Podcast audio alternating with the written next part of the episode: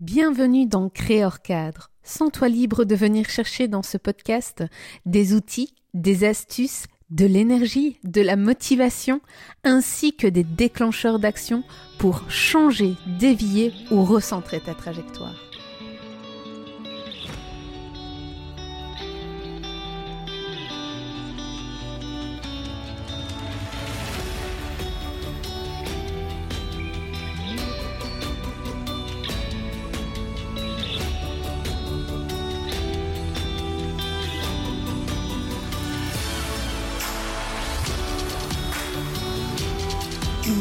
Geneviève, merci euh, d'avoir accepté l'entrevue euh, sur le podcast Créer hors cadre, euh, le changement d'environnement radical.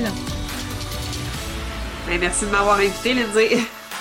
Alors, ben, tout simplement pour nos auditeurs, est-ce que tu veux bien te présenter pour qu'on puisse savoir ben, justement qui tu es et qu'est-ce que tu travailles ici au Québec? Euh, ben, donc, euh, mon nom, c'est Geneviève Pesant, puis je, mon métier, c'est technicienne comptable, on pourrait dire ça. Euh, je travaille au Québec à mon compte, donc je suis travailleur autonome. Je sais pas comment, c'est quoi les termes en Belgique là pour, mais bref, je suis mon propre employeur. je travaille de chez moi, je fais de la tenue de livre, de la comptabilité générale, puis des déclarations de revenus. Euh, puis ma clientèle, c'est surtout euh, des particuliers ou des travailleurs autonomes euh, comme moi. Super. Donc ici, on va justement rentrer dans le vif du sujet qui, ben, voilà, hein, le côté de, des employés. Alors en Belgique, ainsi que en France, ben, on a ce côté du travailleur autonome aussi qui est euh, indépendant, euh, ou alors euh, on parle de PME pour, pour la Belgique, petite entreprise à moins de 50 employés.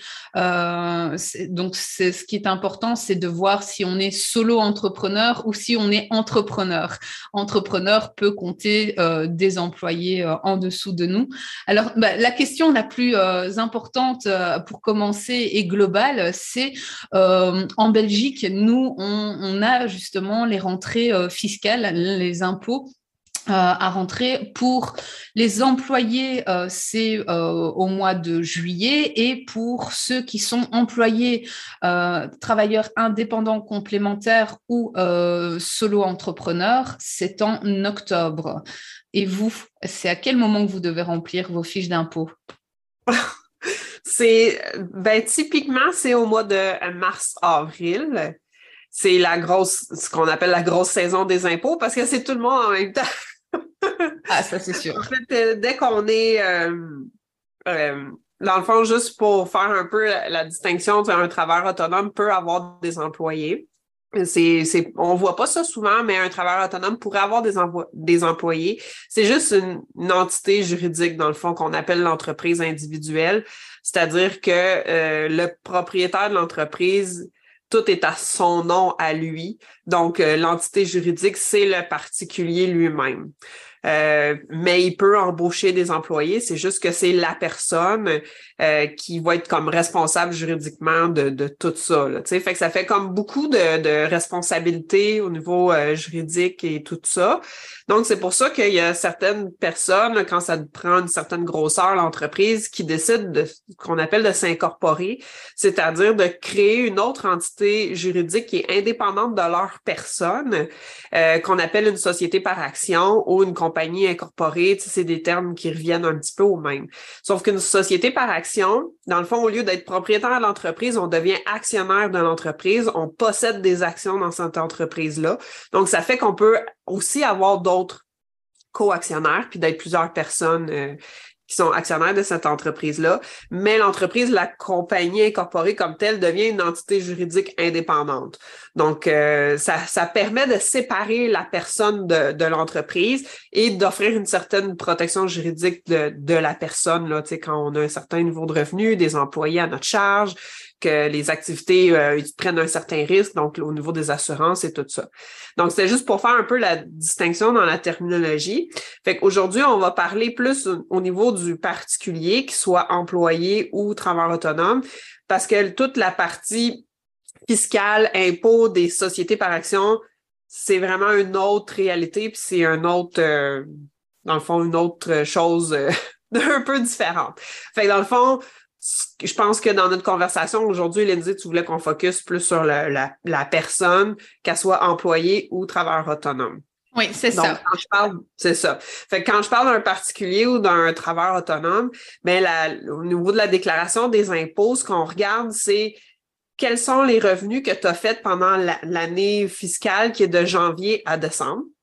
Donc, par exemple, là, on tombe dans la saison des impôts, justement, pour l'année 2022. Fait qu'on regarde tout ce qu'on a eu comme revenu entre janvier et décembre.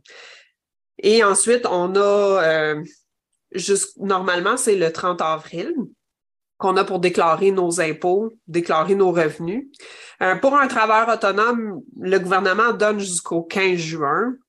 Donc, il donne quand même un certain, euh, une certaine période supplémentaire pour déclarer ses revenus. Mais si on a de l'impôt à payer, on a quand même jusqu'au 30 avril pour payer nos impôts sans pénalité d'intérêt de retard. OK. Wow. Donc, vu que quand on est travailleur autonome, on ne sait pas trop combien d'impôts on va avoir à payer la plupart du temps, euh, la plupart des gens vont quand même essayer de faire leur déclaration de revenus avant le 30 avril pour savoir c'est quoi leur facture d'impôt à payer puis pas être en retard dans leur paiement. Euh, donc, euh, c'est pour ça que mars-avril, c'est comme la période où tous les particuliers, peu importe notre source de revenus, on doit préparer nos déclarations de revenus. Et là, ce qui est intéressant, c'est que pour un particulier, ben, dans le fond, on doit combiner toutes nos sources de revenus ensemble dans la même déclaration de revenus. Donc, que ce soit un emploi, du revenu d'entreprise, euh, si on a des investissements puis qu'on a fait un gain en capital, si on a des intérêts sur, des placements ou les intérêts dans nos comptes de banque. Bref, il faut combiner toutes ces sources de revenus-là ensemble dans notre déclaration de revenus. On fait le total et puis, grosso modo, l'impôt est calculé là-dessus, ainsi que les cotisations. Puis là, ben là, on, tombe dans le très compliqué rendu là, là. Mais euh, bref, on fait une déclaration de revenus par personne, peu importe les sources de revenus. Super. Eh ben, donc nous, c'est intéressant. Hein, euh, quand j'ai vraiment bien entendu ce côté euh, donc euh, travailleur autonome, donc en personne physique, chez nous ça s'appelle. Et on est, voilà, c'est ça. Et alors si on est avec une entité euh, euh, indépendante, le côté entreprise, ben, clairement, si euh, celle-ci tombe en faillite, façon de parler, si le travailleur autonome avait un bien acheté, ben, les conséquences ne portent pas sur ben, tous ses avoirs, que du contraire, c'est que ça ne comporte que sur les avoirs de l'entreprise et c'est bien distinct. Donc, est-ce que c'est quand la société est incorporée Voilà, c'est ça, exactement. Mais un travailleur autonome, s'il fait faillite, il, perd. Euh, voilà, exactement. Euh, concernant justement donc euh, le fait que toi tu exprimais que le 30 avril, donc c'est la date limite pour les particuliers et ben, au final pour les travailleurs autonomes, ça peut aller jusqu'au 15 juin. Mais donc si ceux-ci doivent rendre aux impôts, donc vraiment le, au gouvernement, ils, ils doivent rendre pour le 30 avril de la date euh, en cours. Euh, ok, donc ça c'est important de savoir, euh, c'est que si on doit rendre des sous, vaut mieux vraiment, donc comme tu disais, rentrer maximum jusqu'au 30 avril pour, pour être sûr d'être dans le, le, bon, le bon moment de paiement d'échelonnement. Oui. Puis une façon, dans le fond, où est-ce que la date du 15 juin peut être utile, en fait, c'est vraiment pas la majorité de mes clients en impôts qui sont corrects à faire leurs impôts après le, au mois de mai ou jusqu'au mois de juin, parce que euh, on peut demander différents crédits et tout ça. Il y a les allocations familiales qui sont calculées, des crédits de solidarité au Québec, des crédits TPS au fédéral. Donc, ça vaut quand même la peine de faire sa déclaration de revenus plus tôt que tard, parce qu'après ça, on a le droit à des aides gouvernementales. Puis quand on attend trop, ben, on fait juste comme étirer un peu ce, ce moment-là, si on veut. Euh, mais bon, le 15 juin, euh, c'est ça. Ça peut être utile si on si on n'est pas de genre à faire notre comptabilité au fur et à mesure. puis qu'on a besoin de temps pour comptabiliser nos trucs et tout ça, mais euh, euh, pour pas avoir à se soucier, dans le fond, du paiement d'impôts, il y a ce qu'on appelle les paiements d'acompte euh, provisionnels. d'impôts. Euh, donc, normalement, quand on est employé, comment ça fonctionne? C'est que là, notre employeur euh, nous verse un salaire brut, mais ils prennent ce qu'on appelle des retenues à la source. Donc, ils vont faire les calculs pour nous au fur et à mesure de l'année. Bon, la majorité des personnes sont payées soit à la semaine ou aux deux semaines. Fait qu'ils calculent, OK, mais normalement, si tu as le même salaire à toutes les deux semaines pour toute l'année, on devrait retenir X d'impôts, X de cotisations et tout ça. Et tout ça est prélevé à la source, donc sur ton salaire brut. Et toi, tu reçois un salaire net finalement. Donc, c'est ta paye nette là, qui est déposée dans ton compte. C'est ton salaire moins l'impôt, les cotisations sociales et tout ça qui sont, dans le fond, prélevés par l'employeur et remis au gouvernement à ton nom. Donc, un employé, c'est facile à gérer au niveau des impôts parce que son impôt est payé pendant toute l'année de façon comme graduelle parce que c'est retenu sur sa paye directement. Fait que normalement, au temps de faire des impôts, ben, il n'y a pas vraiment de surprise. Souvent, les gens reçoivent même un remboursement d'impôts parce qu'ils en ont trop payé. Ils ont fait des cotisations, disons, dans un réel pendant l'année, ce qui fait diminuer leurs revenus. Toutes des choses que l'employeur ne peut pas vraiment savoir d'avance, mais qui est comme tout balancé au moment qu'on fait les impôts à la fin de l'année. Euh, mais pour un travailleur autonome, c'est pas le cas parce qu'on est payé par nos clients dans le fond, qu'on facture. Fait qu'il n'y a pas de retenue à la source de fait. Il n'y a pas d'impôt payé d'avance. Fait que euh, ça, les travailleurs autonomes se ramassent beaucoup avec une grosse surprise puis une grosse facture au niveau des impôts. Donc, si on ne met pas de l'argent de côté de façon autonome et quand même disciplinée, en prévision de payer ses impôts à la fin de l'année, ben là, ça peut faire vraiment mal. Mais si on dépasse un certain seuil d'impôts à payer, le gouvernement va nous envoyer euh, des lettres pour nous dire ben à partir de maintenant, il faudrait que tu fasses des versements d'acompte provisionnel d'impôts pour un peu, euh, disons, diminuer son risque de ne pas, de pas percevoir ces, ces impôts-là. C'est que là, au lieu de payer une grosse facture d'impôt à la fin de l'année, qui est même rendue en 2023, disons pour l'année 2022, mais ben, il nous demande de faire des versements au courant de l'année, quatre fois par année, de montants qui sont prédéterminés, puis c'est basé un peu sur le calcul des années d'avant. Donc, au lieu de se ramasser avec, mettons, une facture de 10 000 à payer, ben, ça serait divisé en quatre. Puis, euh, au trimestre, on fait ces quatre versements-là de, mettons, 2500 dollars au gouvernement. Fait qu'on paye au fur et à mesure nos impôts. C'est pas comme un employé aux deux semaines, mais euh, il y a quand même un certain paiement qui est fait au courant de l'année, qui fait que quand on arrive pour faire les impôts, ben, on n'a pas de surprise. Euh, la majorité de nos impôts sont déjà payés. C'est juste de faire le, petit équilibrage au moment de faire la déclaration. OK, super. Mais ça, c'est quand on dépasse un certain euh, montant, mais ça aide aussi à planifier là, financièrement. C'est clair, parce qu'encore une fois, il faut besoin de, on a besoin d'une structure euh, pour euh, être travailleur autonome. Et c'est vrai que celui qui a été employé pendant des années et qui bascule justement en toute liberté pour pouvoir justement garder cette cette liberté, ben, c'est aussi euh, d'anticiper certains, certains montants. Euh, quand, tu, euh, quand tu exprimes justement le fait que ben, ceux-ci euh, sont pas du tout euh, taxés. Euh, comment euh, comment prévoir justement euh, cette cette taxation Est-ce que il y a déjà des paliers Est-ce que c'est 30%, 50% sur les revenus en tant que travailleur autonome ou alors il y a c'est en fonction de, de la personne? Ben dans le fond, les comment ça fonctionne pour les impôts?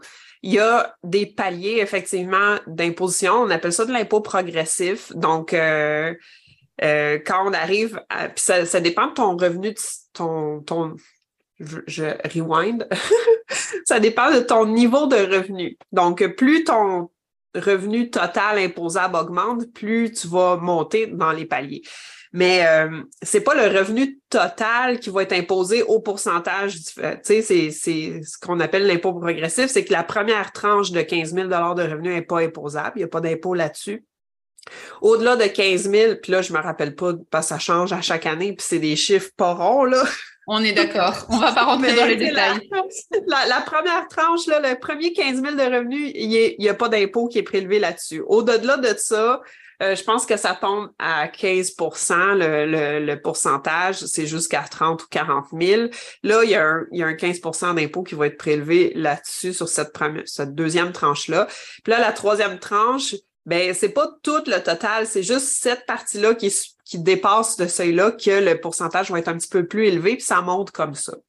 Euh, donc ça, c'est pour les paliers d'impôt. C'est pour ça que pour un particulier, on considère toutes les sources de revenus. Donc, autant l'emploi que les revenus d'entreprise. Donc, tout ça est combiné ensemble qui nous donne notre salaire imposable. C'est selon ce salaire imposable-là qu'on regarde, OK, on se trouve où dans notre tranche d'impôt, puis euh, la, facture d'impôt est, est, calculée. Puis ça, c'est juste pour les impôts.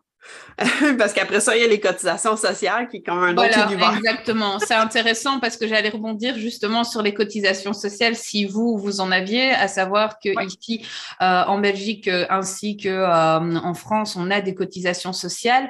elles sont donc en fonction d'un palier donc de, de chiffre d'affaires, donc en bénéfice.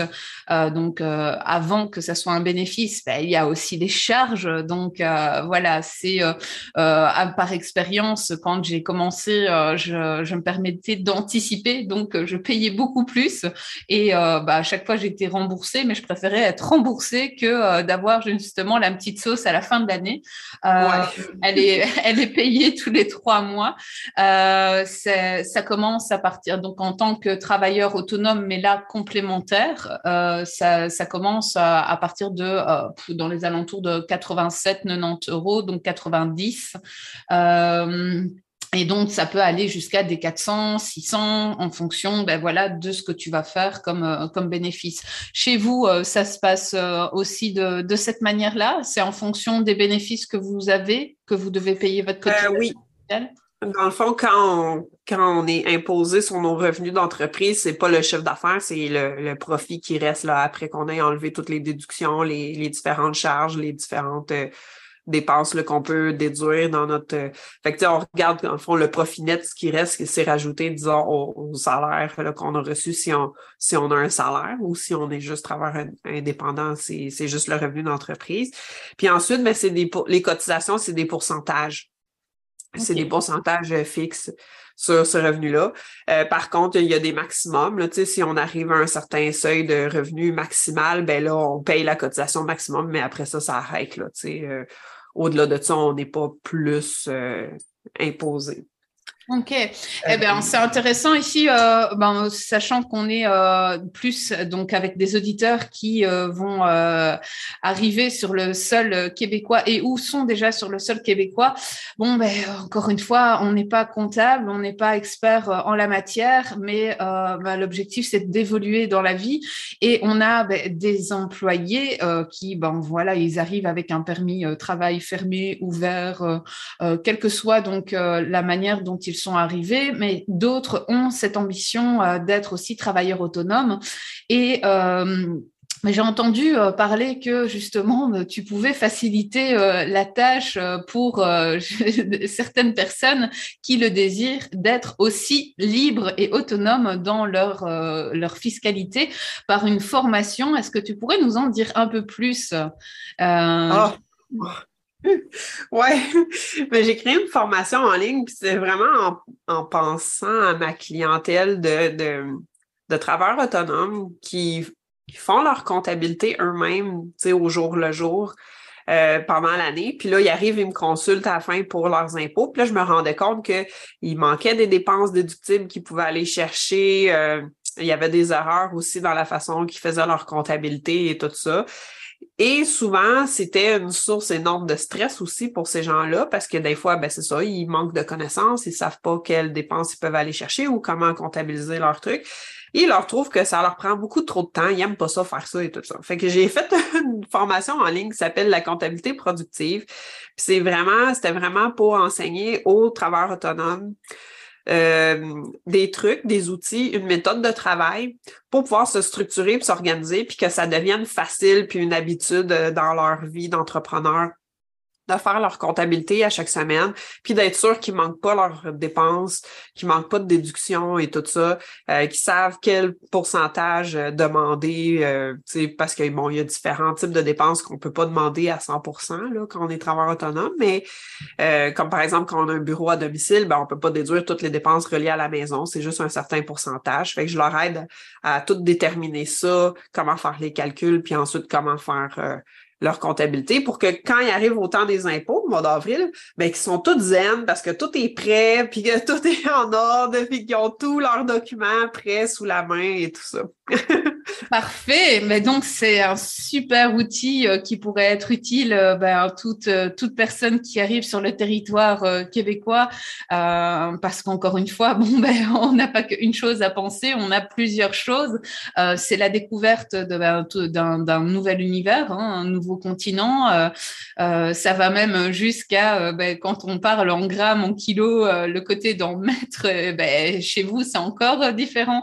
Donc, c'est important, c'est de pouvoir aussi euh, bah, soit euh, prendre euh, des outils pour se faciliter la vie et ou ben, de s'orienter vers des professionnels comme toi pour pouvoir aussi se faciliter la vie. Mais c'est deux poids deux mesures, hein, c'est en fonction ben, sur qui on tombe et c'est là où ben, la personne qui arrive sur le territoire québécois, ne connaissant pas spécialement de monde, c'est à qui s'adresser et surtout à s'adresser à une personne dont la confiance peut s'installer aussi professionnellement. Et c'est là où, encore une fois, bah, quand on est euh, étranger et qu'on arrive là, c'est euh, entre parenthèses, on sait très bien que le côté euh, québécois, la confiance est beaucoup plus vite installée, mais pour certains, c'est encore le côté sceptique. Donc, cette formation, où peut-on la retrouver? Est-ce que tu, euh, est-ce que euh, tu euh, as le lien que je pourrais poster dans le podcast pour qu'ils puissent aller voir justement de quoi il s'agit et bah, d'aller voir s'ils sont intéressés tout simplement ou pas en fonction. Mais est-ce que tu as un lien que je pourrais poster? Oui, dans le fond, je vais te partager le lien, mais en gros, c'est mon nom, Geneviève Pesant, P-E-S-A-N-T.ca, barre oblique LCP. LCP pour la comptabilité productive. Donc, euh, c'est avec ce lien-là que vous, allez avoir la page de vente avec tous les détails sur qu'est-ce que contient euh, la formation. Super. Mais un grand, grand merci euh, pour euh, euh, avoir joué le jeu justement d'être présente sur le podcast Créer hors cadre. Vous pouvez me retrouver sur la page Facebook Créer hors cadre ou sur Instagram. Et surtout, ben, n'hésitez pas à liker la, la page YouTube aussi, la chaîne YouTube et le groupe Ocha. Donc, au plaisir de vous rencontrer N'hésitez pas à me contacter si vous avez plus de questions pour que je puisse vous orienter. Je vous souhaite de là où vous êtes une excellente journée, soirée et surtout ben, profitez bien de bien organiser votre venue au Québec. Bien, à bientôt.